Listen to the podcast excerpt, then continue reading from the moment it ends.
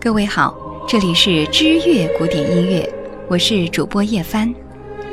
今天将为您继续播出柏辽兹的爱情地图，用一生画一个圆。柏辽兹天生就不是一个听话的人，父亲是一位知名的医生，本想着儿子能够继承父业，可是他却走上了音乐之路。他的音乐启蒙老师是鲁修尔和赖哈德。两位都是学院派，因此他疯狂地抵触对位法和赋格曲。老师没有教他管弦乐的配器法，他就拼命地将莫扎特、海顿往自己的脑子里塞。其实他对这两位音乐巨匠并不喜欢，倒是钟情于格鲁克。总之，柏辽兹是一个不按常理出牌的人，谁都无法预料他的下一步将要做什么。这样的一个矛盾体，在恋爱方面。当然会走一条布满荆棘的路。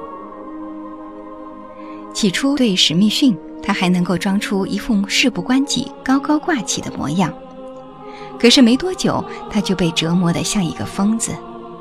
他游离的远赴意大利疗伤，与此同时，史密逊也随团回到了英国。在巴黎的大红大紫回到了英国，似乎却患上了水土不服。对于史密逊的光彩。伦敦观众并不买账，尖酸刻薄的评论很快让史密逊小姐有了重返巴黎的念头。她带着为自己量身定制的戏剧重返巴黎舞台。这一次，她扮演一个即将逝去丈夫的女性。剧中的丈夫因为藏匿乱党而被判死刑。在听到判决的那一刻，女主角的脸上要浮起绝望的神情。这样的内心戏。对于史密斯来说，当然不是一件难事，所以这一次他也走的是顺风顺水。而怀着杀人之心的伯辽兹赶回巴黎，得知自己魂牵梦绕的史密逊此时也在这里，他就此确信这是上帝的安排，是上帝要他在被抛弃的地方重新赢得爱情。于是，史密逊小姐再次成了他的全部的世界。为了能够赢得美人心，柏辽兹绞尽脑汁，决定斥巨资举办一场演出来进行表白。曲目是他为了史密逊而专门创作的幻想交响曲。为了确保对方能够明白自己的心意，他还刻意加入了《罗密欧与朱丽叶》的戏剧音乐。即便是这样，他还是担心史密逊不会全部明白自己的爱意，于是还修改了罗密欧的台词：“请让我再看一眼他的倩影，我愿饮下这被诅咒的毒，在他的怀里伴着微凉的秋风长眠。”这是柏辽兹自己心田的台词。此刻，他渴望着史密逊的吻，在他的怀抱中就那样死去。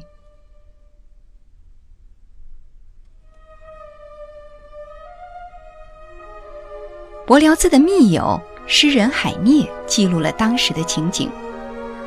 邻座的一位爱说笑的年轻人，指着台上那个拼命敲定音鼓的人对我说：“那个疯狂的定音鼓手啊，就是柏辽兹；那个坐在前面的小姐就是史密逊小姐，就是三年来差点把柏辽兹折磨疯了的女人。今天这部作品是拜这一段恋情所赐呢。”当台上的柏辽兹与台下的史密逊小姐四目相对时，台上的定音鼓差点被他敲破了。可是柏辽兹的百般心机真的能够打动美人心吗？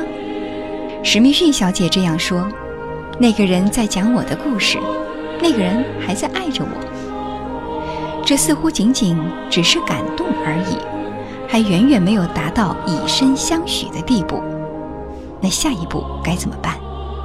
柏辽兹并不知道，或者说他已经是精疲力尽、无计可施了。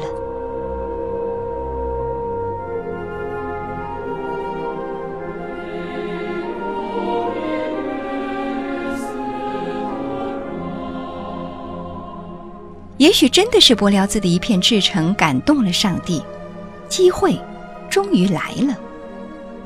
史密逊小姐的光芒在渐渐地消退，即便是在巴黎，她也没能回到三年前的巅峰状态。再加上不善经营，她逐步走到了破产的悬崖边。而此时，伯辽兹的热情不减反增，他慷慨地拿出自己全部的积蓄为史密逊小姐还债。他终于能够单膝跪地向她求婚了。